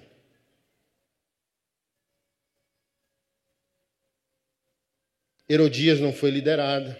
Eva quis pecar, mas também podemos aferir que foi um problema de liderança. Jezabel nem se fala. Vou ler a passagem ali para a gente encerrar. O problema de Jezabel não é só que ela é endemoniada e um arquétipo atemporal de uma personalidade demoníaca. O problema de Jezabel é o marido que ela tem. A voz maligna de Jezabel é o silêncio de Acabe. Só existe uma Jezabel onde existe um Acabe.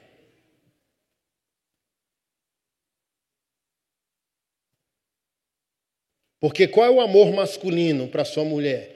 Saber que ela, o destituído estão da glória de Deus também toca ela e liderar, liderar seus hiper, homem, para não levar ela a um nível de enlouquecimento, adoecimento emocional. Quando você diz eu estou chegando, ela, ela entende que você está chegando. Então, assim, ó, não tem como você reclamar que ela está desequilibrada se você não faz gerenciamento de caráter, gerenciamento do zíper, gerenciamento das finanças, gerenciamento da família, gerenciamento da vida comum do lar. Você sabe que o leite acabou? Você é tão machão que você não lava a louça? Reconhecendo biblicamente de maneira cronológica, se a gente for literalista, que Adão existia sem Eva no relato bíblico. Então, quando ela chega, algumas coisas já funcionam e existem. Então, olha só, eu treino homens da masculinidade bíblica, mas para mim função doméstica não é feminina, ela é familiar. Porque se mulher amasse fazer as coisas do lar, é, irmão, ela, ela limpava e sujava só para fazer de novo, porque ela ama fazer aquilo. E se ela amasse tanto, quando a família prospera, ela não pagaria outra mulher para fazer o negócio que ela ama fazer. Tem mulher que adora. Oh, meu Deus, como eu. Assim, ó. Eu já vi mulher que ama cozinhar, mas eu nunca vi uma mulher dizendo: Meu Deus, que pilha de roupa maravilhosa que eu vou lavar. Que pilha de louça. E o que é a vida comum do lar? Obviamente que a gente vai ter o sentido doméstico por causa da maternidade e o sentido da provisão por meio da masculinidade, mas, por exemplo, se os dois trabalharem fora, como que vocês se encontram nessa questão da função do lar? Porque se os dois trabalham fora, os dois cansaram, sim ou não? É justo e é evangélico os dois voltarem cansados, o gostosão deitar no sofá, pedir uma Coca-Cola e uma cerveja para assistir o Flamengo e ela ser escravizada, as crianças e ao lar? É bíblico? Jesus faria isso? Jesus faz isso com a igreja? Então, por isso que eu estou dizendo, cada um tem que mensurar o tamanho do seu boleto, irmão. O problema também só existe por nossa participação. Então, o que, que a mulher está fazendo que gera esse homem disfuncional? Deixa eu falar um negócio que vai te chatear. Também eu entendo que você tem um marido que você merece, você tem a esposa que você merece, porque também eles são reagentes à nossa ação, à nossa omissão. O que você está fazendo e deixou de fazer também gera o que o outro faz ou deixa de fazer. Então, antes de reclamar, pergunte sobre você mesmo.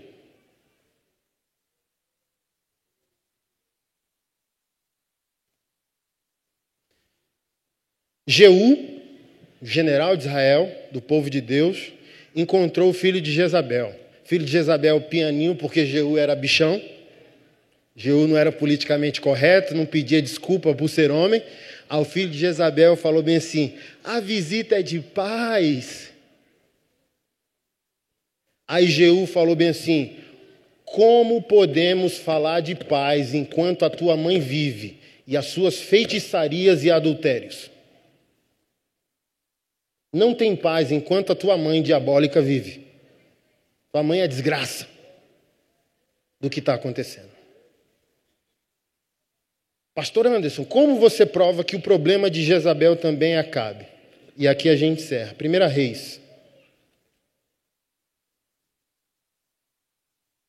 Capítulo 20.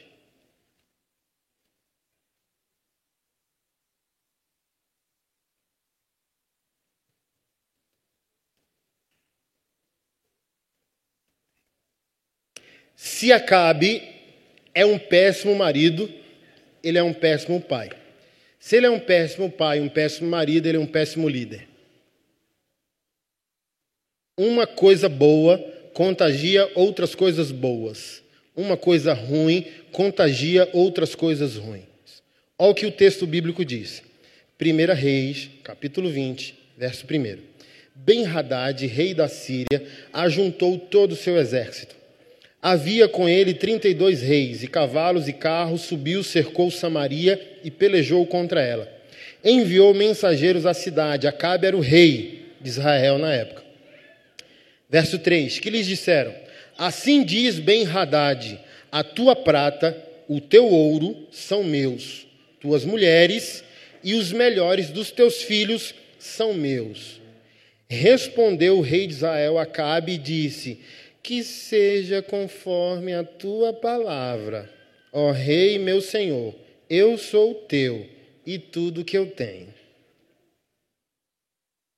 Verso 5: Tornaram a vir os mensageiros e disseram: Assim diz Ben-Hadad: Enviei-te, na verdade, mensageiros que dissessem: Tens que me entregar a tua prata, o teu ouro, as tuas mulheres e os teus filhos. Todavia, amanhã, a esta hora, enviar-te-ei os meus servos, que esquadrinharão a tua casa e a casa dos teus oficiais, meterão as mãos em tudo que for aprazível aos olhos deles e os levarão. Então o rei de Israel chamou todos os anciãos da terra e lhes disse: Notai e vede como esse homem procura o mal, pois me mandou exigir as minhas mulheres, meus filhos, minha prata, meu ouro, e eu não neguei. Verso 8: Todos os anciãos e todo o povo lhes disseram: Não dê ouvido ao que ele disse, nem consinta. Verso 9: Pelo que disse aos mensageiros de Ben-Hadad: Dizei ao rei: Meu senhor, tudo o que primeiro demandaste ao teu servo farei, porém isto agora não posso consentir. E se foram os mensageiros e deram essa resposta. Ben-Hadad tomou a enviar mensageiros, dizendo: Façam-me os deuses como lhes aprouver. Se o pó de Samaria bastar para encher as mãos de todo o povo que me segue. Porém o rei de Israel respondeu e disse: Dizei-lhe: Não se gabe quem se cinge como aquele que vitorioso se discinge. Tendo Ben-Hadad ouvido essa resposta, quando bebiam, ele e os reis nas tendas disse aos seus servos: Ponde-vos de prontidão. E eles se puseram de prontidão. Eis que um profeta se chegou a Cabe, rei de Israel, e lhe disse: Assim diz o Senhor: Viste toda essa grande multidão, pois hoje entregarei nas tuas mãos e saberás que eu sou o Senhor. Perguntou Acabe, verso 14: Por quem? Ele respondeu: Assim diz o Senhor, pelos moços dos chefes das províncias. E quem disse? E ele disse: Quem começará a guerra? Tu! Respondeu o profeta.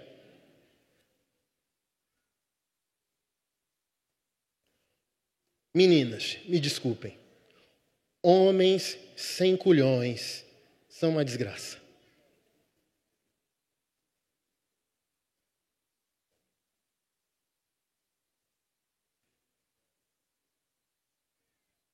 Homens, sejam santos. Controlem esse zíper, que é o primeiro inimigo da existência de vocês. Amem suas casas, sejam fiéis, orem, leiam a Bíblia em casa, sejam exemplos aos que estão ao seu redor. Olha, olha, o, olha o cronograma do fracasso da vida de Jezabel, a esposa. Como esse cara que não consegue ser líder da sua vocação, do seu chamado, do seu propósito, ah, quem vai enfrentar? Tu, tu vai enfrentar. Quem vai começar essa guerra? Quem me salvará? Chapolin Colorado, onde está você? É você! O cara pediu tua honra, o cara pediu tua casa, o cara pediu tua prata, teu ouro, teus filhos, tuas mulheres. E tu tá peidando na farofa, é você. Posicione-se, lidere, seja santo, diga comigo. Sou eu que Deus vai usar para resolver esse problema. Inspire, Ei, homem de Deus que me ouve nessa noite, encontre os melhores homens da sua igreja, da sua cidade e faça uma mudança, pelo amor de Deus. Não é o Lula, não é o Bolsonaro que vai resolver esse mundo.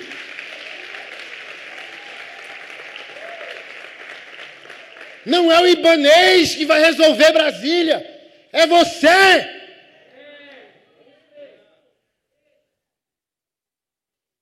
É você.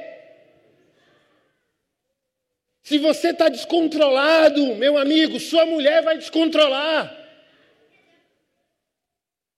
Antes de lidar com uma mulher que perdeu um controle, pergunte se você é o homem que Deus deseja que você seja. E se é você, mulher, também. Se pergunte se você é a mulher que Deus deseja que você seja.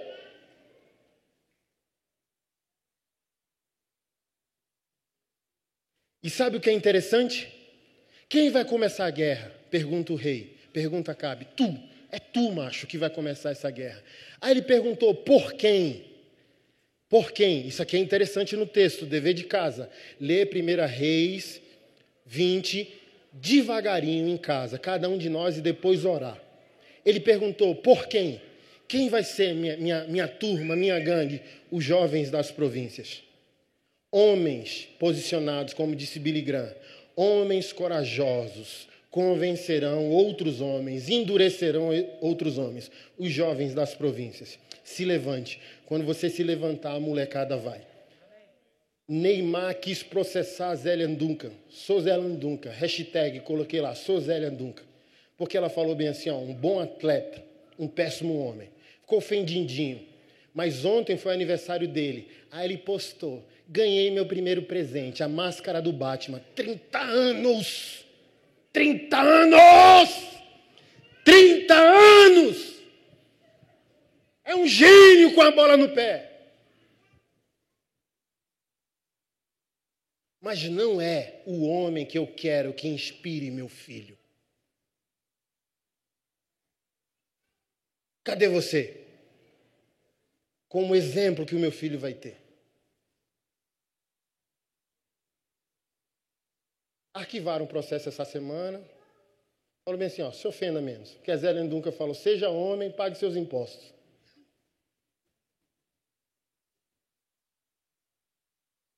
os jovens das províncias.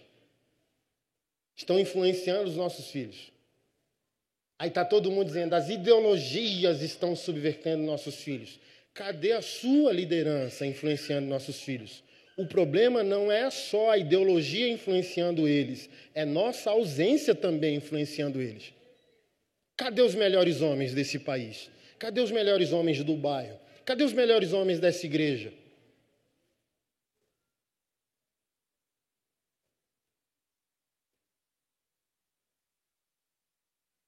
que vai levantar, vai liderar, vai ser o, o melhor pastor que puder, o melhor empresário que puder, o melhor terapeuta que puder, o melhor empresário, melhor político, o melhor na sua mesa de trabalho.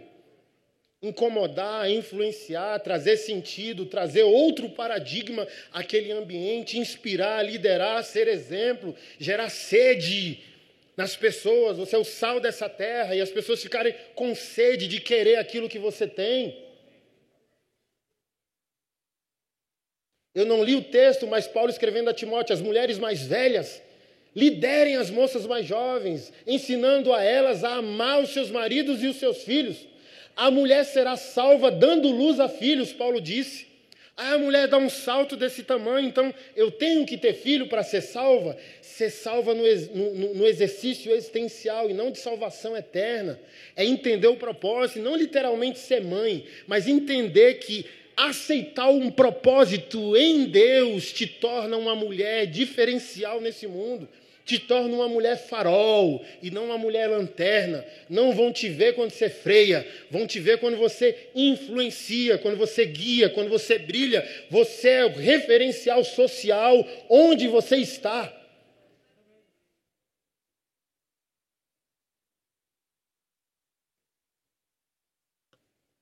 Então eu quero encerrar dizendo isso: está todo mundo reclamando, querendo um mundo melhor.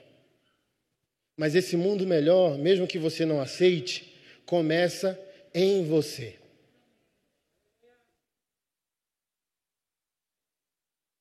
E meninas, vocês são parceiras de Deus na redenção masculina. Vocês não são parceiras do feminismo. Vocês são parceiras de Deus. Vocês são pregadoras do Evangelho. Vocês são mulheres de esperança. Não tolerem o injustificável, mas o tolerável seja parceira de Deus para a reconstrução de todas as coisas.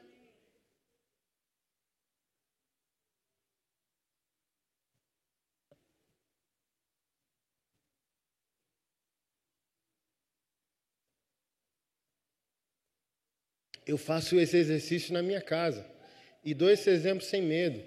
Minha mãe não é amada há 40 anos e minha missão como marido é proteger minha esposa do ponto cego da minha mãe. Ela me quer, isso é psicologia. Carl Jung chamou isso de, de incesto involuntário.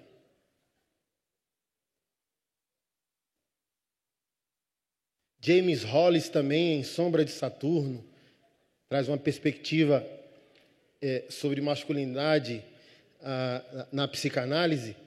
Essa mulher não. Assim, ó, vamos lá. Eu encerrar, não vou não. Vai ficar aqui até 5 da manhã. Porque nós somos uma sociedade de homens que amam mães e odeiam mulheres.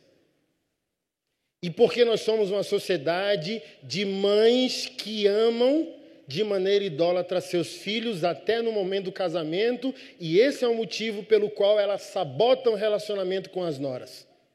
Satanizam as noras. E esse marido dessa mulher, que é capturado pelo amor da mãe, não consegue exercer de maneira plena sua masculinidade, seu matrimônio, sua paternidade. E o limbo continua. Nos tornamos uma sociedade de mulheres não amadas, de homens que amam mães e negligenciam mulheres.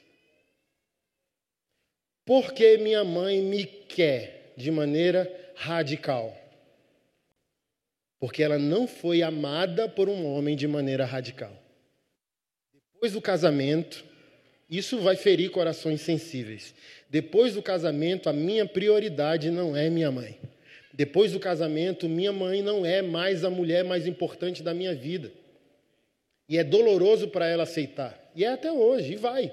Mas a minha missão como marido é proteger a minha esposa do ponto cego de todas as requisições que minha mãe fará como uma mulher que não foi radicalmente amada como Cristo amou a igreja e se entregou por ela. A Bíblia não manda eu amar minha esposa de maneira, minha, minha mãe de maneira radical. A Bíblia nem me manda amar a minha mãe. Não há um versículo que a Bíblia me ordena amar a minha mãe. A Bíblia me ordena honrar a minha mãe, honrar o meu pai. Eu tive que tomar uma decisão numa reunião no Hub essa semana. Tinha um ano que eu não vi o meu pai. E a honra foi dele. Ele foi, me aconselhou e fez a oração. Isso é honra. Não preciso estar apaixonado pelo meu pai. E nem preciso estar apaixonado pela minha mãe. Pago mensalmente as contas dela. Isso é a honra que eu devo o que ela requerer de mim de maneira emocional, eu não sou autorizado biblicamente a entregar a ela o que a Bíblia me ordena entregar somente a Keila. Se eu aceitar ser capturado por minha mãe, eu negligencio minha, meu matrimônio, minha masculinidade, minha paternidade. A Keila fica uma mulher no vácuo, mesmo que eu não atraia e fique casado com ela para sempre, ela se torna uma mulher não suprida de maneira integral. Quando Paulo, nosso primogênito, tiver vinte e poucos anos, se apaixonar e decidir sair de casa, vai acontecer com a Keila o que acontece com a minha mãe. A Keila vai entrar em campo de batalha com a nora dela, porque ela é esposa de um homem que não a amou de maneira radical. Então ela está vazia, necessitada de afeto, e ela transfere esse afeto para o homem mais próximo dela, que é o filho. Está vendo a lógica de uma sociedade que ama mães e negligencia mulheres? Mas se todo homem for radical em amar sua esposa, essa esposa vai ser mãe. Quando ela for mãe, ela não captura filhos, ela emancipa filhos. Porque o amor liberta, não aprisiona. Uma mãe plena é uma mãe que envia seus filhos e não que aprisiona. A alegria de uma mãe é quando o filho sai de casa.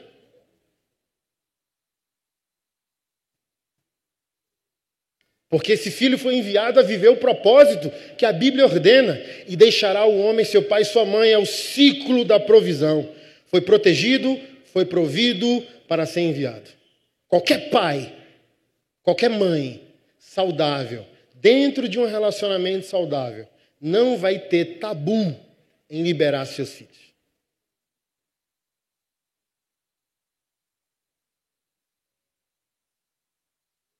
Então vocês estão vendo, a gente está numa guerra cultural de gênero, homem, mulher, machismo, feminismo, mas o problema é muito mais profundo, você está vendo? Poderíamos aqui ficar até 5 da manhã desnudando os fundamentos dos problemas relacionais que nós estamos enfrentando.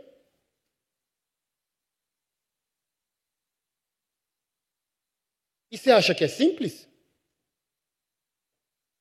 Você acha que minha mãe não vive em crise? Hoje está bem, fica um mês sem se falar, porque ela quer um, um filho marido, emocionalmente. Por isso que Carl Jung chamou de incesto involuntário, é no aspecto afetivo e não no aspecto sexual. Deus me livre, irmão. Só de pensar na palavra incesto, você fala, tá amarrado! Do tipo assim, ó, quem é honesto de, de reconhecer um trem desse? Então, olha só, o meu amor masculino dá um limite à minha mãe, honrá-la, servi-la e dizer: a senhora não pode entrar aqui, nessa porta, não. A senhora não é autorizada biblicamente a entrar nessa porta. É disfuncional em todos os sentidos.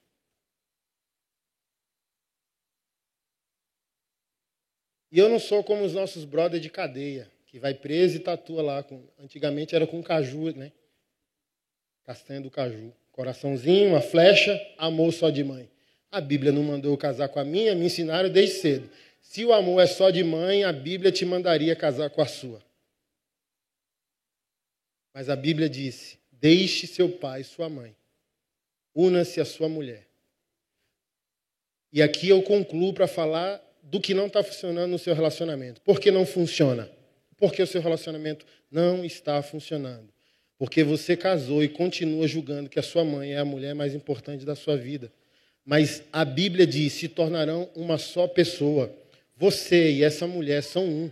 Isso é mais importante que os filhos que vocês terão, gente. Por favor. Nenhuma passagem bíblica diz: seu filho é um com você. Nenhuma passagem bíblica diz: seu pai, sua mãe é um com você. A Bíblia só diz que a gente é um com o cônjuge. Só vai dar certo assim. Casamento só vai ser pleno. Vocês podem viver bem, mas não viverão plenamente. Viver bem é uma coisa, viver plenitude é outra. Plenitude é quando eu entender a Keila não é apenas mais importante que a minha mãe. A Keila é mais importante que os quatro meninos.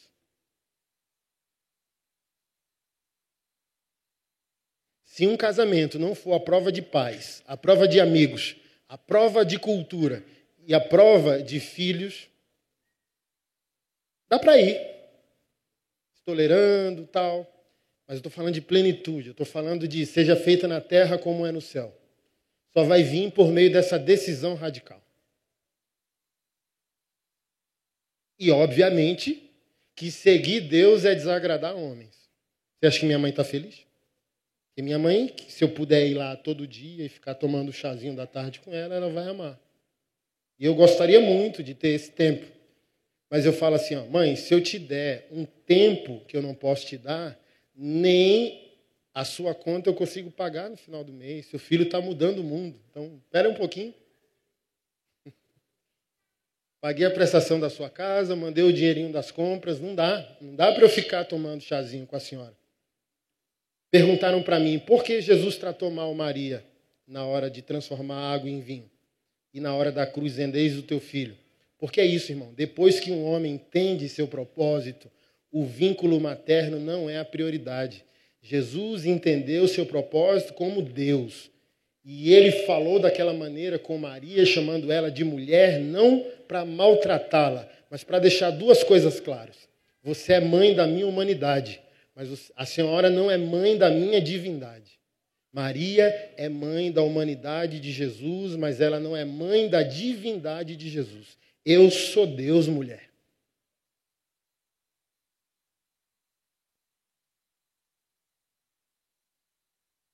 E eu também gosto de interpretar dessa maneira. Quando um homem entende seu propósito, a maternidade não é o vínculo primário. Aquele homem entendeu o porquê não apenas tem que viver, mas ele entendeu também o porquê tem que morrer. Agora eu não sou apenas o teu filho, eu sou um homem de sacrifício, sou um homem de propósito. Você não vai conseguir ser um bom marido tendo sua mãe como conselheira, principalmente se ela não estiver sendo amada. Olha, ela não lava bem, ela não cozinha bem. Ela deu esse feedback para mim. Como que você vai casar com uma mulher que não sabe cozinhar? Eu não quero casar com uma cozinheira. Eu escolhi uma mulher para dividir a vida. Se eu quisesse uma cozinheira, eu ia para a porta do Senai. Se eu estivesse saindo com um certificado, cozinheira sênior, eu falei, é essa. Não.